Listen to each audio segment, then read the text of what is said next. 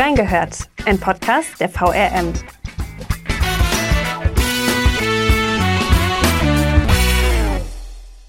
Frisches Gemüse, knackiges Obst, regionale Produkte vom Landwirt. All das gibt es auf Wiesbadens Wochenmarkt. Auch unsere Reporterin Nicola Bühme begibt sich seit Jahren auf das Dernsche Gelände, stets auf der Suche nach Leckereien, den neuesten Markttrends oder den Geschichten der Menschen, die Woche für Woche auf dem Markt arbeiten. Was sie dabei erlebt? Wir haben reingehört. Hallo liebe Reingehört-Zuhörerinnen und Zuhörer und herzlich willkommen zu einer neuen Woche mit eurem Reingehört-Podcast. Hier ist wieder Zita Hille, Volontärin beim Wiesbadener Kurier und ich kann mich noch ganz genau daran erinnern, dass es für mich als Kind schon immer ein Highlight war, auf den Markt zu gehen. Heute habe ich passend zum Thema einen ganz besonderen Gast hier, nämlich Nicola Böhme, die quasi Marktexpertin des Wiesbadener Kurier. Hi Nicola. Guten Morgen, hallo. Schön, dass du da bist. Danke für die Einladung. Ja, gerne. Du schreibst ja schon seit einigen Jahren regelmäßig eine Marktkolumne für uns und kennst so ziemlich jeden Winkel auf dem Wiesbadener Wochenmarkt. Erzähl uns doch erstmal, wie du überhaupt auf die Idee gekommen bist, die Kolumne zu starten. Also ich muss sagen, es sind nicht meine Lorbeeren, es sind die Lorbeeren von unserer ehemaligen Lokalchefin Ingeborg Sandboos und Ulrike Würzberg, die für den Rheingau und äh, Untertaunus zuständig war. Die haben damals 2007, als wir das neue Konzept entwickelt haben, äh, hatten die die Idee, da ich sowieso immer auf den Markt gegangen bin und mittwochs immer mit einem schweren Korb oder Tüten mit Lauch und sonst was in die Redaktion kam, ähm, kam die auf die Idee, mach mal so eine Kolumne. Und dann habe ich so gedacht, okay, ja, dann sind wir so mit allen Gemüsesorten, Obstsorten, was es sonst noch gibt, durch. Vielleicht noch ein halbes Jahr mehr und dann ist die zu Ende. Ja, und dann äh, haben wir aber gemerkt auf dem Markt, dass auch die Marktbeschicker viel Spaß daran hatten und seitdem läuft die. Und es ist auch kein Problem für die Leser, dass sie jedes Jahr irgendwie was über Spargel lesen. Man kann ja neue Aspekte mit reinnehmen. Und äh, ja, und so läuft das Ding jetzt seit 14 Jahren.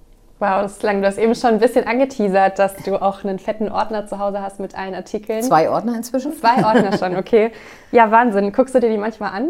Äh, ja, auf jeden Fall. Also bevor ich was Neues schreibe, gucke ich immer noch mal rein, was hast du damals geschrieben, damit nicht dasselbe noch mal vorkommt. Ich meine, klar, ein paar Grundsachen sind immer wieder dieselben, aber ähm, ich versuche dann auch ein bisschen, das Foto muss ja anders sein, das anders aufzumachen, dass die Rezepte nicht doppelt erscheinen.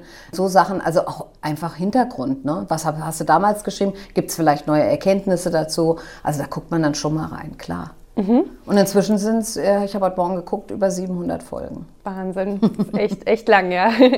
Im Juni hast du ja zum Beispiel einen Kolumnenteil über Spargel geschrieben, hast du ja gerade auch schon erwähnt. Der Name davon ist Was passt zum Spargel? Für euch als Zuhörer und Zuhörerinnen natürlich verlinke ich euch die auch in den Show Notes. Ist dein Ziel, Nicola, mit jedem Kolumnenteil den Lesern und Leserinnen auch praktische Tipps mitzugeben? Also eben zum Beispiel Rezepte oder sowas? Nein, das war natürlich der Hintergrund, dass man dann gesagt hat, erstmal was vorzustellen, was gibt es. Also das Hauptanliegen ist natürlich regional und saisonal. Es geht jetzt nicht darum, äh, im Winter über Erdbeeren zu schreiben oder im, im Herbst über Spargel, äh, sondern eben zu gucken, was bietet unsere Region in dieser Zeit jetzt an frischen Sachen. Und da sind natürlich die Marktbeschicker, die ja zum Teil auch selbst äh, Landwirte sind, die beste Quelle. Und dann haben wir halt immer geguckt, erzähl uns mal ein bisschen was dazu. Was ist die Besonderheit? Wie lagert man das? Was kann man da? Und ja, dann kommt das Thema, was kann man damit machen? Und dann sprudeln die und erzählen Rezepte. Und irgendwie hat sich das eingebürgert, dass nach Möglichkeit irgendwo immer noch ein Rezept dazu steht. Und wie ich immer wieder höre von Lesern, die mich auch auf dem Markt erkennen und sagen, Sie sind doch die Frau vom Kurier, ähm, die dann auch sagen, ja, und das Rezept habe ich nachgemacht und da hat aber was gefehlt und das mache ich schon immer und gehört zu meinem Repertoire dazu. Und das ist das Beste, was man machen kann, die Leute eben daran zu führen. Und auch wenn es manchmal sehr profane Dinge sind, also über Lauch zu schreiben, über Karotten zu schreiben, über Kartoffeln zu schreiben, die Leute finden das toll. Sie kriegen halt ein bisschen Informationen, was steckt da drin, was muss man beachten. Es gibt unterschiedliche Sorten oder sowas. Bei Kartoffeln eben festkochend, mehlig kochend und Salatkartoffeln. Und welche darf ich wofür verwenden? Und das sind so praktische Dinge, die vielleicht früher auch noch mal in der Schule ein bisschen gelehrt wurden, so mit Hauswirtschaftskunde, aber heute völlig eigentlich verschwunden sind. Mhm.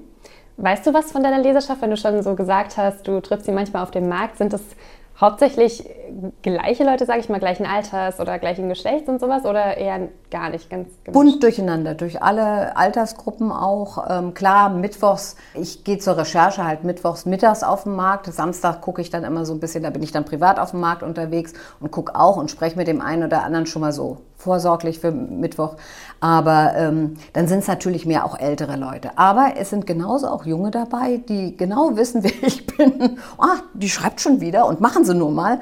Ähm, also das ist wirklich bunt durcheinander. Und was mich sehr gefreut hat, unheimlich viele Männer die auch sagen so, ich koche das, ich muss halt alleine kochen, aber das sind immer schöne Rezepte und ich probiere das mal. Und was mir die Marktbeschicker auch erzählen, dass samstags ganz viele mit dem Ausschnitt aus der Zeitung auf den Markt gehen und sagen, das wollen wir kochen, dafür brauchen wir jetzt bitte alle Zutaten. Ach, wie schön, ja. das ist ja richtig cool.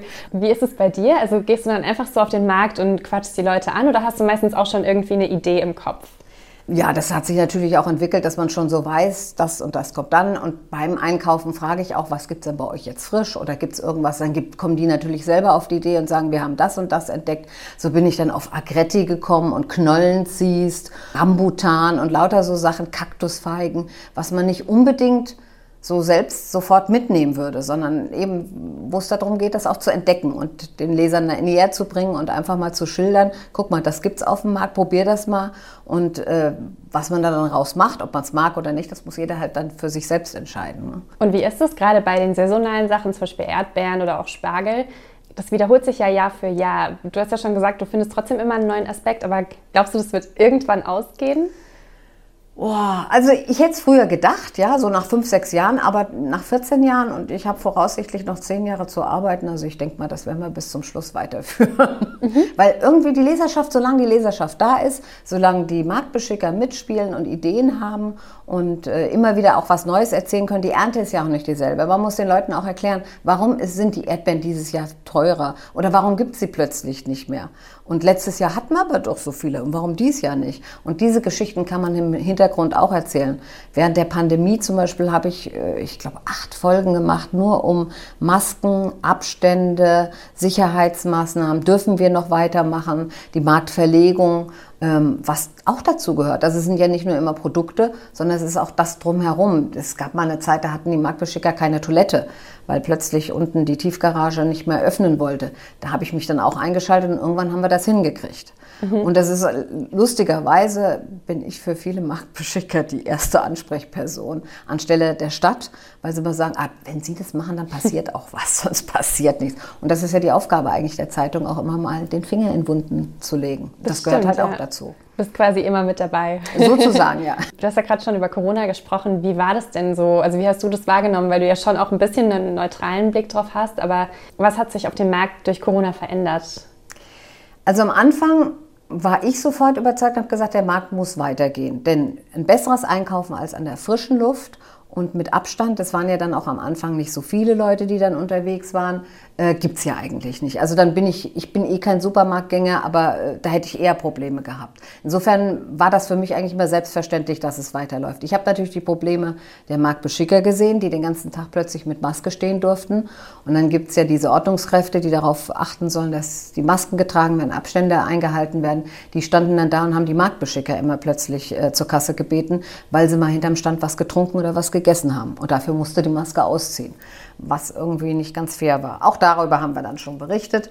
Also es lief eigentlich immer gut und auch die Marktbeschicker waren eigentlich immer fröhlich dabei und sagten auch, wir machen das auch weiter und wir trotzen einfach dem Ganzen.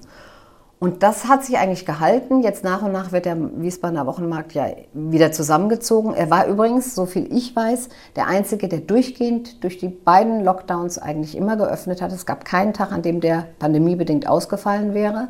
Man hat ihn halt auch sehr schön weit auseinanderziehen können, da ja nun vorne der Schlossplatz nicht bespielt wurde und man den Platz hatte.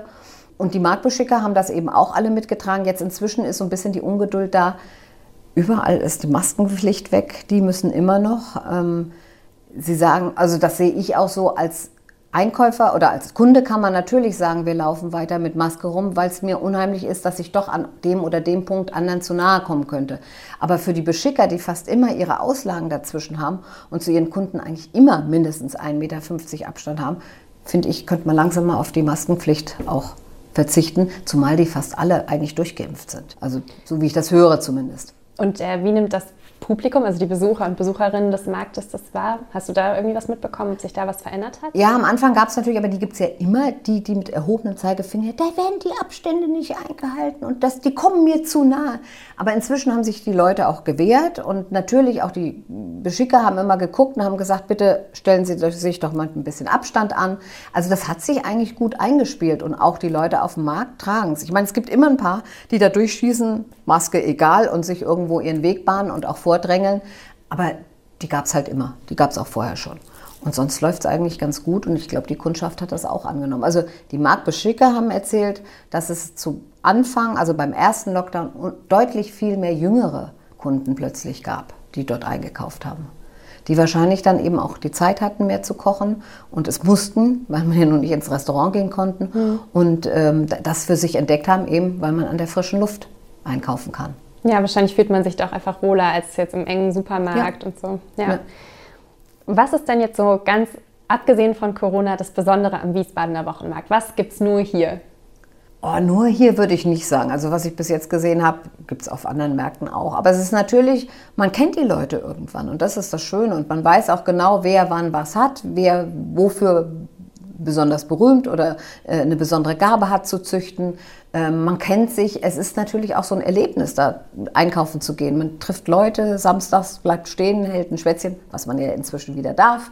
Während des Lockdowns war es verboten. Es ist einfach diese Atmosphäre, die toll ist. Und das sagen eigentlich alle, weil der Markt, ich meine, klar, der Mainzer Markt wurde immer gerühmt, auch seines Frühstücks wegen. Mhm. Ähm, inzwischen ist es ein Problem, wie ich höre immer wieder, äh, wir haben immer gesagt, warum kann das Wiesbaden nicht anbieten? Also auch ein bisschen mehr Verzehrstände, war alles vor Corona die Diskussion. Dann hat man ja den Weinstand vor sieben, acht Jahren installiert, was ganz gut läuft. Da hat sich Wiesbaden immer ein bisschen schwer getan, so das Fressen. Also die, die, den Viktualienmarkt praktisch dazu zu packen. Inzwischen überlegen sie es. Es ist natürlich jetzt der falsche Zeitpunkt dafür. Ähm, aber irgendwann vielleicht dass man da eben sagt, man kann auch dort einen Wein trinken und man kann noch eine Kleinigkeit essen, was ja einige Stände auch machen. Ne? Das finde ich einfach, macht das Ganze ein bisschen munterer. Es gab ja früher dieses Marktfrühstück, wo man einem Tische zwischen den Gängen hatte und die Leute haben sich irgendwo was geholt, haben sich zueinander gesetzt und geschwätzt und dabei ist dann einem eingefallen, vielleicht, dass er noch was einkaufen muss und hat das noch schnell erledigt.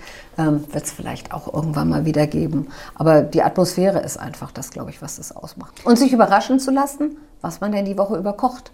Wenn man keinen Plan hat, geht man halt drüber und guckt sich das an und von irgendwas wird man ganz, ganz bestimmt irgendwie inspiriert, inspiriert und ja. auch, äh, ja, kriegt auch Hunger. Was vielleicht noch besonders ist, doch, wir haben äh, einen Stand mit Pilzen, der nur Pilze hat. Der kommt aus Offenbach, hat einen, dort einen alten Eiskeller, in dem er selbst Pilze züchtet. Und er hat eine riesen Bandbreite an Pilzen, was eigentlich irre ist. Und vor allen Dingen eben jetzt keine strahlenbelastet, da sie aus diesem Keller kommen, gezüchtet sind, äh, sind die völlig unbedenklich. Und da steht immer auf den Schildern Herkunftsland, man muss es ja immer ausweisen, Offenbach. also so Sachen. Wir haben einen äh, Italiener, der selbst eben aus äh, Alba kommt und das ganze Jahr über, sofern es sie gibt, Trüffeln mitbringt mhm. und frische Trüffeln hat. Also wir haben schon ein paar Besonderheiten dort. Aber die gibt es vielleicht auf anderen Märkten auch. Ja, klingt aber auf jeden Fall richtig lecker. Ja.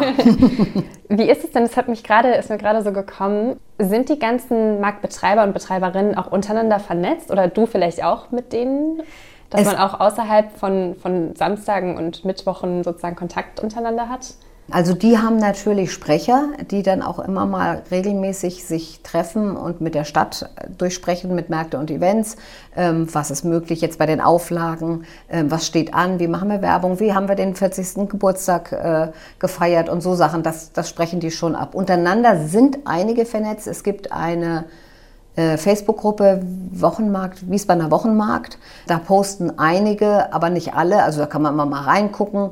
Sonst, man muss ja bedenken, es sind ja nicht nur Wiesbadener Landwirte, sondern die kommen ja aus, ganz viel aus Rheinhessen. Es sind Frankfurter dabei. Es sind welche, ähm, die weitesten, glaube ich, die kommen irgendwo hinter Limburg, hinter Gießen irgendwo da. Also es ist bunt durcheinander.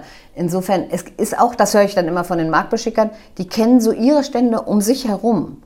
Aber fünf Gänge weiter, das mhm. wissen die schon nicht. Ach, da ist sowas. Mhm. Also die haben auch natürlich, die kommen morgens um, um teilweise ja um vier, halb fünf, bauen auf. Ähm, wenn der Markt um 14 Uhr zu Ende ist, bauen sie ab und fahren wieder weg. Und die haben ja manchmal auch noch wo andere, an den anderen Tagen andere Märkte. Ähm, also es gibt ein paar, die sich kennen aufgrund der Jahre halt auch. Logisch, die haben sich einander aufwachsen sehen und so weiter. Mhm. Aber ähm, das Netzwerk ist, glaube ich, nicht so groß. Also es ist groß für den Austausch, was geht Wiesbaden an. Ähm, das funktioniert ganz gut. Da bin ich auch manchmal so das Laufmädchen und gibt so Sachen bekannt, jetzt wie zum Beispiel die Sammlung für den äh, Altar zum Erntedankfest in der Marktkirche und so. Aber sonst, ja, sie können sich schon austauschen. Okay, interessant zu wissen. Und wie ist es generell mit der Digitalisierung? Oder hast du das Gefühl, dass das überhaupt eine Rolle spielt auf dem Markt? Oder dass sich zum Beispiel auch die letzten Jahre irgendwas verändert hat, was das angeht? Also was ein Riesenbohai war, war damals die Geschichte mit diesen, äh, die Bonpflicht. Mhm. Da mussten dann viele neue Wagen und Kassen anschaffen, damit sie eben diesen Bon rausgeben konnten. Es haben sich eigentlich nur alle aufgeregt. Kein Kunde wollte den Bon. Kein Marktbeschicker wollte den Bon, weil er sagt, ich habe das ja eh in der Kasse drin und mhm. auf dem Stick und kann das auslesen. Die fliegen überall rum, die verdrecken das, die bleiben da liegen, das ist Müll. Thermopapier ist ja nun auch nicht das Beste. Und sie mussten eben diese schweineteuren Kassen erstmal auch und Wagen mhm. ähm, anschaffen. Das war, glaube ich, das Extremste so in den letzten Jahren. Ähm, mit Karte bezahlen. Es gibt zum Beispiel ein paar Stände, die so nach und nach jetzt auch diese kleinen mobilen Kartenlesegeräte haben. Aber für die meisten ich weiß, in Italien kauft man ja wirklich auch zwei Tomaten für 90 Cent äh, mit, mit, der Karte. Karte. Mhm. Das ist uns in Deutschland, glaube ich, noch sehr fremd. Also da wird noch viel mit Bargeld bezahlt und mit Kleingeld. Und das ist auch, glaube ich, in Ordnung. Es ist natürlich auch immer eine Generationenfrage. Es gibt Jüngere, die sagen sofort, damit haben wir kein Problem, das führen wir ein. Es gibt auch Jüngere, die sagen, das ist mir viel zu aufwendig, das will ich gar nicht. Die auch so bodenständig sind, die auch keinen großen Stand mit Aufbauten haben, sondern so eben klassische Marktstände mit irgendwelchen Schütten und das Zeug drauf auf einem Bierbank oder sowas. Wenn es sein muss, ja, dann wissen sie sich alle damit zu arrangieren. Mhm. Aber für viele ist es, glaube ich, weil es sind ja auch einige dabei, die das eigentlich nur im Nebenerwerb machen. Und dafür diesen ganzen Aufwand zu betreiben, boah, das ist dann schon, das ist genau das Gleiche mit dem Zertifizieren für Bio. Biobetriebe müssen sich zertifizieren lassen, das kostet ein Schweingeld. Mhm. Und für die, die es wirklich im Nebenerwerb machen, sagen, das können wir gar nicht. Das, das, so viel können wir gar nicht produzieren oder verkaufen, mhm. ähm, dass sich das lohnen würde. Also ist das so eine Geschichte, dass sie sagen, wir machen das nach unserem besten Wissen und Gewissen, sind halt nicht zertifiziert, aber im Endeffekt wird nach Bio angebaut oder äh, betrieben das Ganze, geht auch. Und das lernt man ja auch eben, wenn man ein paar Mal unterwegs war, lernt man ja auch kennen, wer wie womit umgeht. Dann bin ich mal gespannt, wie das die nächsten Jahre so wird. Ja. Vielleicht ändert sich ja ganz anders, als wir denken. ja, also solange äh, da eben nicht von behördlicher Seite Druck gemacht wird, mhm. denke ich mal, muss das auch nicht sein. Was ist denn aktuell so die größte Diskussion oder der größte Trend so auf dem Markt? Was ist das, worüber du heute jetzt gerade schreiben würdest? Ja, so Trends gibt es eigentlich nicht, weil eben, es gibt ja welche, die sind nur Obstbauern, die haben natürlich ein anderes Interesse als welche, die Gemüsebauern sind oder welche, die Käse und Wurst verkaufen oder Brot oder sonst was. Also so richtig Trends. Natürlich, als ähm, jetzt die Hochwasserkatastrophe war, hatten wir auch einen Stand, der ganz extrem davon betroffen war. Das war die Prümtaler Mühlenbäckerei, eben aus dem Prümtal, aus der Eifel. Und äh, die Bäckerei stand unter Wasser. Und das war ja Donnerstag, Mittwoch auf Donnerstag passiert und samstags war der Stand nicht da und das sah natürlich auch jeder und plötzlich sagte, oh ja, dann wird es die wohl erwischt haben. Und dann waren aber auch schon die ersten Kollegen, die was davon erfahren haben und auch ein bisschen was sagen konnten. Und in 0, nix hatte sich da eine Spendenaktion dann auf dem Markt plötzlich breit gemacht. Also so Sachen, die bewegen dann schon so die Allgemeinheit. Aber sonst, äh, ja, ich meine, EHEC war ein Thema, damals diese Sprossengeschichte war ein Thema. Ähm, als es hieß, Borage sei giftig, habe ich es zum Thema gemacht. Es gibt heute noch welche, die sagen, oh, ich esse Borage und das ist mir doch egal. Mhm. Ähm, ist immer so relativ. Ne? Das Bienensterben ist für die Imker oder dieser Bienenstartklau, äh, ähm, es werden ja Bienenstöcke geklaut, das ist, scheint ein Hobby für manche Menschen zu sein, das ist unter den Imkern wiederum ein Thema. Ähm, aber so ein allgemeines, das, ja, mit der Bonpflicht, das war so eins. Tüten ist immer wieder eins, können wir Tüten reduzieren, vermeiden, also verbieten kann man sie ja nicht, aber sie suchen natürlich auch alle Marktbeschicker irgendwie ihren Weg Was natürlich jetzt auch wieder mit Corona teilweise hinfällig ist, denn ähm, es ist so schön, wenn man sich denkt, ich, ich nehme mein eigenes Schälchen mit und da kommt mein, meine Wurst rein und mein Käse und dann habe ich keine Tüten und keine Papiere mehr. Geht aber wegen Corona nicht. Also da, das, das merkt man immer wieder, dass es so ein Thema ist, das eine, was man machen möchte und das andere, was man machen darf. Dann diese Handschuhgeschichte und abkassieren. Da gab es auch noch eine, da hat einer einen Handschuh an der, an der Käsetheke an, aber äh, ja, und dann kassiert er ab und hat das Geld auch damit an. Das ist so. Das ist auch im Supermarkt so. Die laufen rum und äh, sortieren hier das Geld ein, dann sortieren sie das Lager ein und dann sind sie plötzlich an Tomaten und Gurken. Ja. Aber dann gibt es Leute, die sich darüber aufregen. Ja. Und ja, dann gut. heißt es immer, schreiben Sie mal, dann überlege ich mir das zweimal. Hast du es gemacht? Nein. Okay. Nein, weil ähm, ich bin mir sicher, dass die Marktbeschicker genau wissen, was sie tun und darauf achten, dass sie das trennen. Aber jedes Mal die Hand danach zu waschen, das ist nicht machbar. Mhm. Und das muss eigentlich auch jedem klar sein. Und wir wollen ja auch gar nicht in der sterilen Atmosphäre leben. Also, und wer es nicht will, der muss halt dann wegbleiben. Kaufst du auch selber auf dem Markt ein? Nur, fast nur. Also ich kaufe so ein paar Sachen zu, was ich halt da nicht kriege, aber eigentlich unser Grundernährungsplan entsteht auf dem Markt. Ja, das hat sich so eingebürgert und es gibt ja fast alles auch dort. Ja, klar, auf jeden Fall. Ja. Ich habe sogar letztens auf dem Markt einen Huhn da sitzen sehen. das war aber in Mainz. Ah, oh, okay. Das ist ein nee, das Bauer, der bringt dann immer mit. Ja. nee, ja. aber es gibt ja fast alles dort, ne? Ja, das stimmt. Ja, kommen wir einfach mal zur Kolumne an sich. Warum nutzt du die Kolumne als journalistische Darstellungsform? Oder was, was ist überhaupt eine Kolumne? Vielleicht für die Hörer und Hörerinnen, die das noch nicht wissen. Also in meiner Sicht, ich hoffe, ich sage jetzt nichts Falsches, ist eine Kolumne eigentlich eine wiederkehrende, wöchentlich, monatlich, je nachdem, Rubrik, in der jemand äh, was erzählt oder berichtet oder sonst was. Wir haben eine Kolumne im Kurier, das gebabbelt, war auf Mundart, was verschiedene Kollegen schreiben. Und die Marktkolumne hat sich eigentlich erst zu dem so kristallisiert, als es klar war, ich mache das Ding alleine. Es gibt niemand, der da mitschreibt.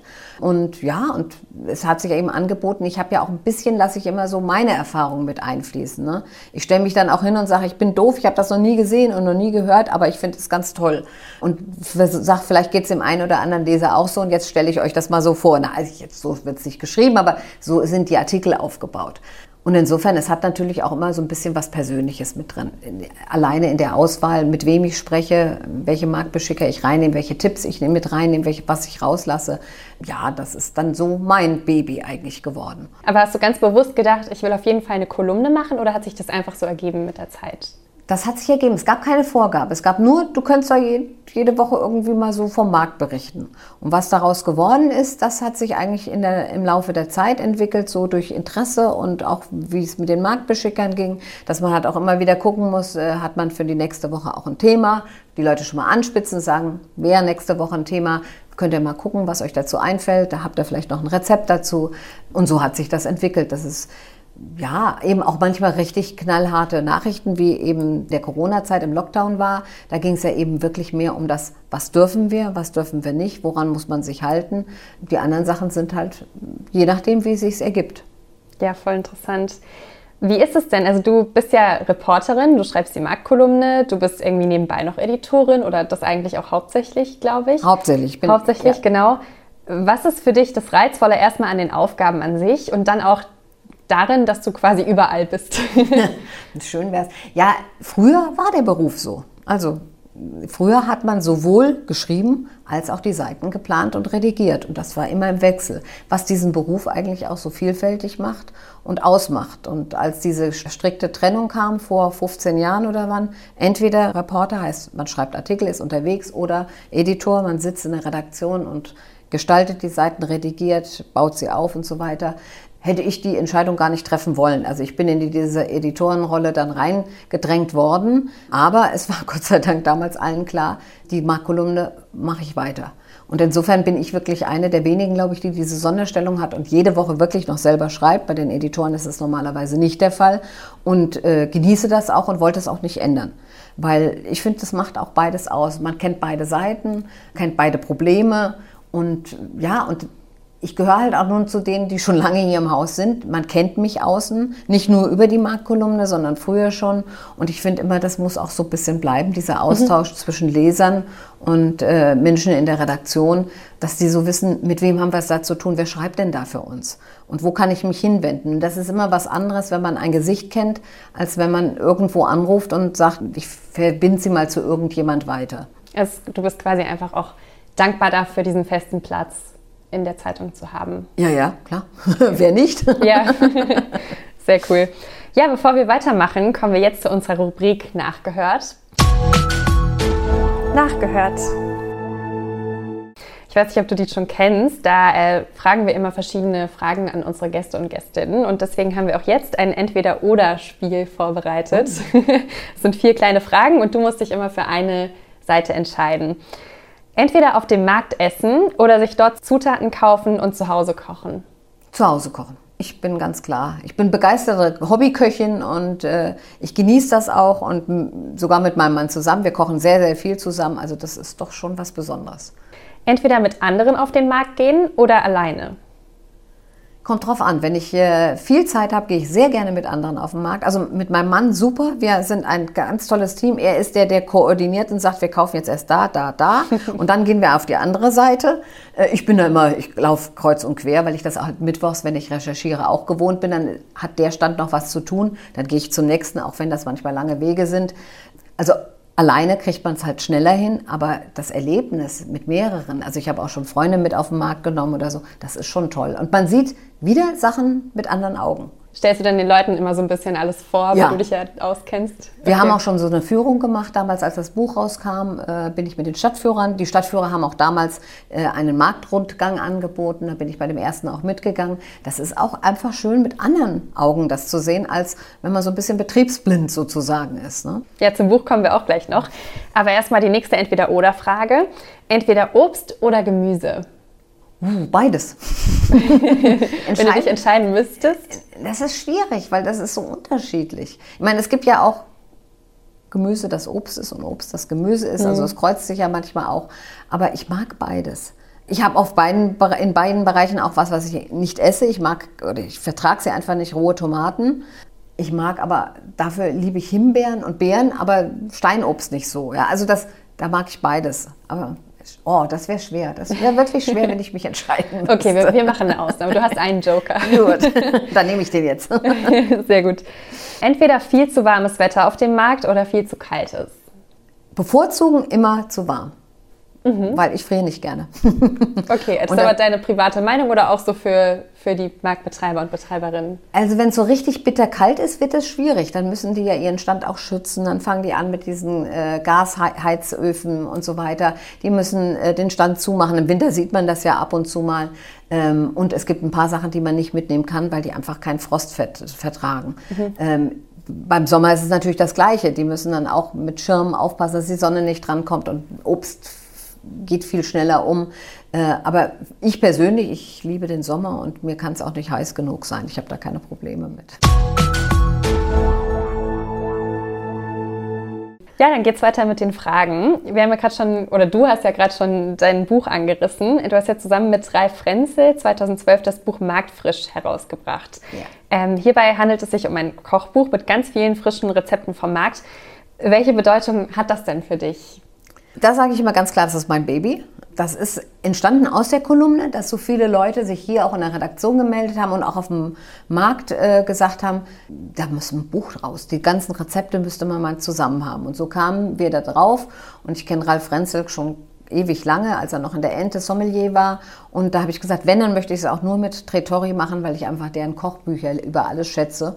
Und so haben wir dann da rumbaldowert. Dann bin ich mit meinem Ordner, mit den ganzen ausgeschnittenen Kolumnen dort angetanzt. Und dann haben wir überlegt, wie ziehen wir dieses Buch auf, was auch ein richtig großer Erfolg war, weil wir mehr oder weniger mit eigentlich die ersten waren, die so gesagt haben, durch die Jahreszeiten. Also es geht ja Frühling, Sommer, Herbst und Winter. Mhm. Was hat Saison? Ähm, was kann, was kann man womit machen und eben die Rezepte. Und ein Teil davon waren die Rezepte der Marktbeschicker, die halt in den Kolumnen vorkamen, teilweise auch meine Rezepte, die ich ja auch mal immer in der Kolumne mit einfließen lasse. Und ein Teil hat Tretori dann noch dazu gestiftet. Und das irgendwie lief das super, es hat super eingeschlagen. Mhm. Die 3000 Bücher sind weg. Mhm. Hast du noch welche parat? Leider zu wenig. Ich hatte immer gedacht, es gibt die zweite Auflage. Die gibt es jetzt auch bei Trettori, heißt aber ein bisschen anders und ist auch nicht mehr mit Wiesbaden-Bezug. Aber es sind die Rezepte, habe ich und meine Texte sind auch drin. Mhm. Ähm, die haben das in ihre normale Sammlung mit aufgenommen als, als Kochbuch. Aber es ist halt nicht mehr der schöne Einband mit Wiesbaden und der Szene auf dem Wiesbadener Markt und so.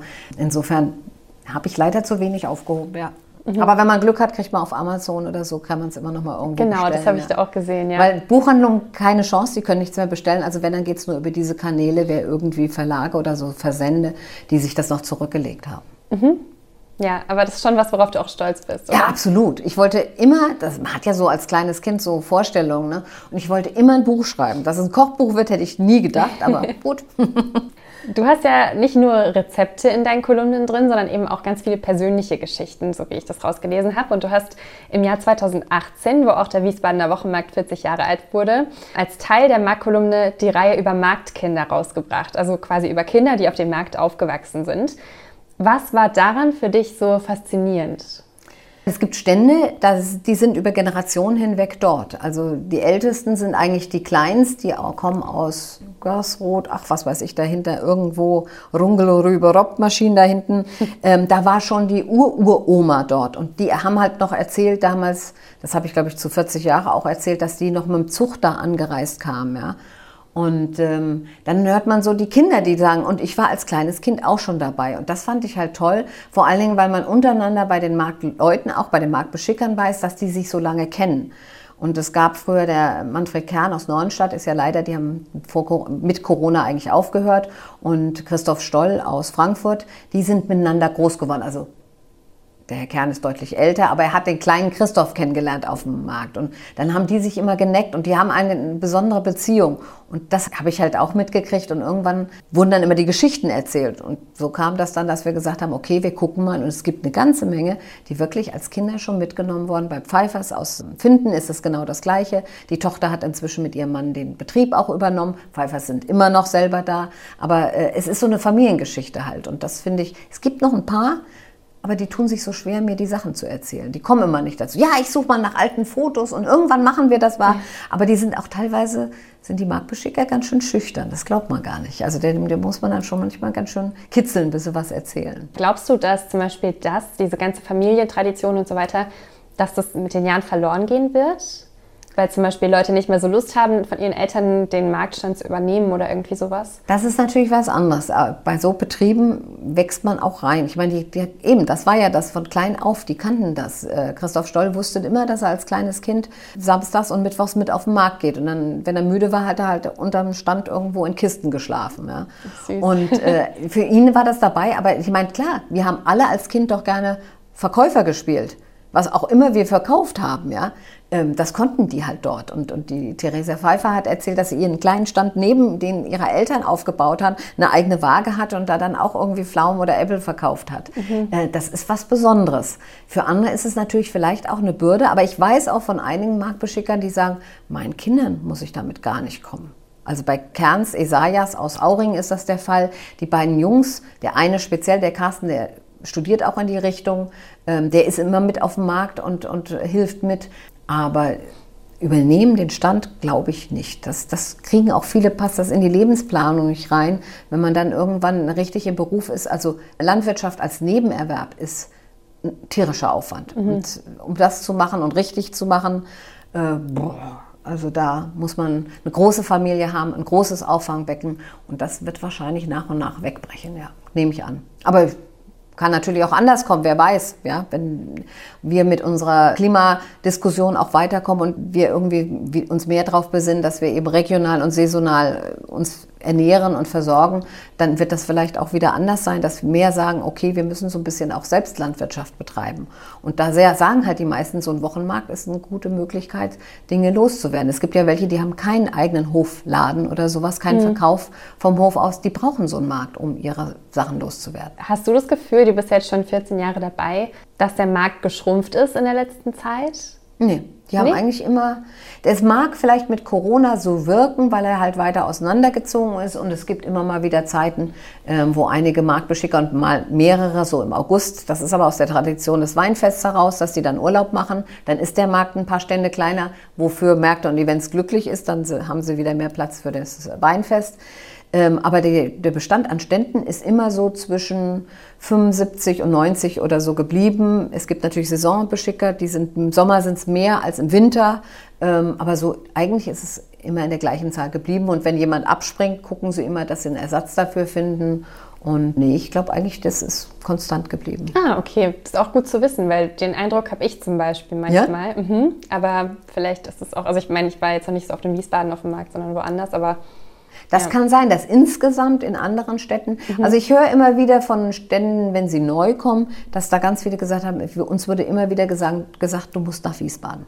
Das muss ein, unter den Marktbeschickern auch einen Riesenruf haben, dass der wirklich schön ist. Ich meine, man weiß, also bei uns hier im Gebiet, glaube ich, gibt es das gar nicht, aber es gibt es in anderen, in Nordrhein-Westfalen, glaube ich, gibt es eine Marktgilde, die organ organisieren für andere Städte die Märkte. Und dann haben die aber praktisch, sind die Arbeitgeber und vergeben dann diese Marktplätze wieder direkt selber. Das heißt, da sind auch welche dabei, die haben nichts mit der Region zu tun, die schicken nur einen Wagen mit ihren, also sind praktisch nur Vermarkter. Und äh, das will man ja eigentlich nicht. Also ich meine, die gehören auch dazu, aber das Tolle ist ja eben ein Landwirt oder ein Obstbauer da selbst zu haben, der seine eigenen Produkte oder zumindest die aus seiner Nachbarschaft mit Ja, anbietet. ja. Ne? Was hat sich für dich ganz persönlich denn in den letzten Jahren verändert? Also seit du eben über den Wochenmarkt regelmäßig schreibst, hat sich da irgendwas für dich auch in deiner Sicht auf Dinge verändert? Also was ich immer mehr lerne zu übernehmen, was am Anfang mir gar nicht so wichtig war, ist teilweise dieser Bio-Gedanke. Also auch eben in Sachen Milch, dass ich das wichtig, also dass mir auch Milch das wert ist, dass ich mehr bezahle, wenn ich weiß, dass wirklich mehr bei der Molkerei ankommt als bei irgendwie einem Zwischenhändler. Bei Fleisch, ja, dass ich auch sage, es muss nicht viel sein, aber es muss eine gute Qualität haben. Ähm, Das ist ja generell auch der Trend der vergangenen Jahre eigentlich geworden, dass man sich Gedanken macht über Fische, Fischhandel, über, über ähm, Fleisch. Ja, das, das wächst mit rein. Und auf der anderen Seite eben, wie ich vorhin ja schon gesagt habe, es nicht immer Bio sein muss, weil wenn man sich mit den Landwirten auseinandersetzt und eben der arbeitet nach Bio, ist aber nicht zert- zertifiziert, was macht den Unterschied aus, wenn ich dem vertraue? Ja, und dass man eben so ein bisschen dieses regionale, saisonale, das habe ich sogar im Freundeskreis so ein bisschen. Also ich bin für viele die Gemüsetante. und, Also doch äh, Gemüse. ja, nee, das Obsttante spricht sich komisch. Also Das stimmt. Deshalb, daher kommt das, glaube ich, nur. Aber ähm, dass die auch dann so ein bisschen das auch übernommen haben und so ein bisschen, es ist ja, ich bin ja nicht missionarisch, was das anbelangt. Ne? Aber ich habe immer gesagt, Leute, guckt euch das mal an auf dem Markt, überlegt euch, ob das nicht für euch eine Möglichkeit wäre, anders einzukaufen, beziehungsweise auch wirklich die Menge einzukaufen, die man braucht. Also wenn ich immer höre, wie viel Tonnen Lebensmittel äh, pro Jahr weg und pro Kopf weggeschmissen werden, also dann muss einer meinen Teil eigentlich komplett, weil ich schmeiß kaum was weg, nur wenn was mal kaputt geht, das kann halt passieren. Aber ich kaufe wirklich nur so viel, wie wir brauchen.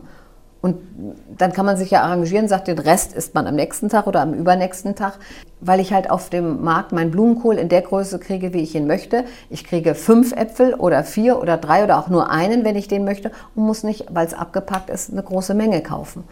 Und das ist, glaube ich, eine Riesengeschichte, die einfach auch wichtig ist für jeden, zu sagen, ich vermeide einfach Lebensmittel zu vergeuden.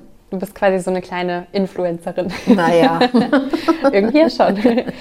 Du hast ja schon ganz, ganz viel erlebt wahrscheinlich in den letzten 14 Jahren. Da frage ich mich, welche ist so die außergewöhnlichste Erinnerung, die du an die Zeit über das Schreiben über den Wochenmarkt hast? Kann sowohl lustig sein, als auch verrückt, als auch irgendwie, keine Ahnung, traurig oder was auch immer dir einfällt, so spontan. Das ist schwierig. Natürlich, wenn man mitkriegt, dass jemand stirbt vom Markt, das gibt es auch. Haben wir nie groß zum Thema gemacht, weil es meistens ja doch eine traurige Geschichte dahinter ist. Und wir auch dann nicht unbedingt jemanden hatten, der dann hätte viel erzählen können, wie es dazu gekommen ist. Da lebt man natürlich immer mit und trauert mit. Es ist aber auch schön zu sehen, wie die sich so entwickeln, die Leute auf dem Markt. Für mich ist es halt immer wieder, ich finde es toll, wenn ich auf dem Markt angesprochen werde und irgendjemand sagt, also neulich hatten sie was drin über Aprikosen. das mache ich jetzt immer. Oder das finde ich toll. Ja, das, das macht, zeigt, die Kolumne wird gelesen, sie wird gern gelesen. Es gibt ganz viele, die kommen, machen Sie weiter so, ähm, wo ich dann sage, okay, also diese anderthalb Jahre, die ich am Anfang mal gedacht hatte, sind noch lange nicht erreicht. Mhm. Ähm, wir machen weiter. Es gibt wohl immer noch Leute, die das wirklich gerne lesen. Oder wenn ich ankomme samstags, weil ich freitags, äh, mittwochs, also recherchiert habe, freitags erschienen, irg über irgendwas geschrieben habe und es ist ausverkauft. Also das, wo, wo ich mir dann so den Plan gemacht habe, das machen wir jetzt am Samstag, ich gehe es einkaufen und ich war nicht so schlau, um vorher zu sagen, legen Sie mal für Samstag bitte zurück. Dann habe ich schon oft erlebt, dass Sachen ausverkauft sind. Und zwar nicht nur bei einem Stand, sondern wirklich bei allen. Ja. Also mit Schwarzwurzeln ist es uns mal so gegangen, wo wir alle gesagt haben, Schwarzwurzeln ist doch keiner. Doch, die waren an dem Samstag weg. Und das macht schon Spaß. Ja. ja, dann kommen wir schon zur letzten Frage. Stell dir vor, du gehst heute auf den Markt. Was isst und trinkst du heute? Ähm, ja, zurzeit ist ja mit Dortverzehr eben, es geht zwar Kannst wieder. Kannst auch einfach was kaufen. Auf was kaufen, und das mitnehmen. Ja. Genau. Ich liebe Granatäpfel, die ja gerade wieder mm. aus Marokko ganz frisch kommen. Und dann mag ich auch die lieber, weil die nicht so süß sind und nicht so rot sind. Was bei mir immer mit drin ist, ist eigentlich Salat im Korb. Ich habe Käse, Wurst, ja und Gemüse halt und Obst nach Saison, wie man sich eben im April, Mai auf den Spargel schon freut, ja, und es kaum abwarten kann. Aber wenn er dann durch ist, also und wir jede Menge gegessen haben, ist auch gut. Dann freut man sich wieder aufs nächste Jahr. Also dann braucht man ihn auch nicht mehr. Insofern, ich lasse mich da auch immer gerne wieder überraschen, was noch kommt. Und äh, klar, wenn ich jetzt weiß, dass da Trüffel zu haben sind, ähm, ja, dann überlegt man schon, das kauft man ja nicht mal gerade so aus der Lameng, mhm. äh, wann man das nochmal zelebriert. Und doch, das, äh, es ist einfach immer wieder schön, diese Abwechslung auch zu haben. Ja, ja, cool. Vielen, vielen Dank, dass du uns ein bisschen mit reingenommen hast. Gerne. Ich glaube, ich kaufe auch mal wieder einen Granatapfel jetzt, wo du Ja, sowas, genau. Oder frischen Most auf dem Markt ist zurzeit oh. auch was ganz Feines. Mhm. Federweiße, ja. Oh ja, das. Äh, ah, genau. Da bin ich dabei. ja, aber wie gesagt, vielen, vielen Dank, dass du da warst, dass du Gerne. deine Erlebnisse mit uns geteilt hast. Jetzt wisst ihr, Zuhörer und Zuhörerinnen, auch, wie so der Alltag einer Marktkolumnistin aussieht. Und ja, falls ihr irgendwie Fragen dazu habt, die wir gerade noch nicht beantwortet haben, schreibt uns super gerne per E-Mail an audio.vrm.de. Dann beantworten wir sie euch im Nachhinein. Und ja, wie ist es eigentlich bei euch? Geht ihr regelmäßig auf den Markt oder glaubt ihr, jüngere Generationen brauchen eigentlich gar keinen Wochenmarkt mehr? Darüber können wir gerne auf Instagram oder Facebook diskutieren. Schaut da gerne auf unserem Profil vorbei und teilt uns eure Meinung dazu mit. Und dann sehen wir uns nächste Woche oder hören uns besser gesagt nächste Woche bei Reingehört. Am Mittwoch erscheint die nächste Folge und bis dahin wünsche ich euch eine sehr, sehr schöne Woche. Bis dann!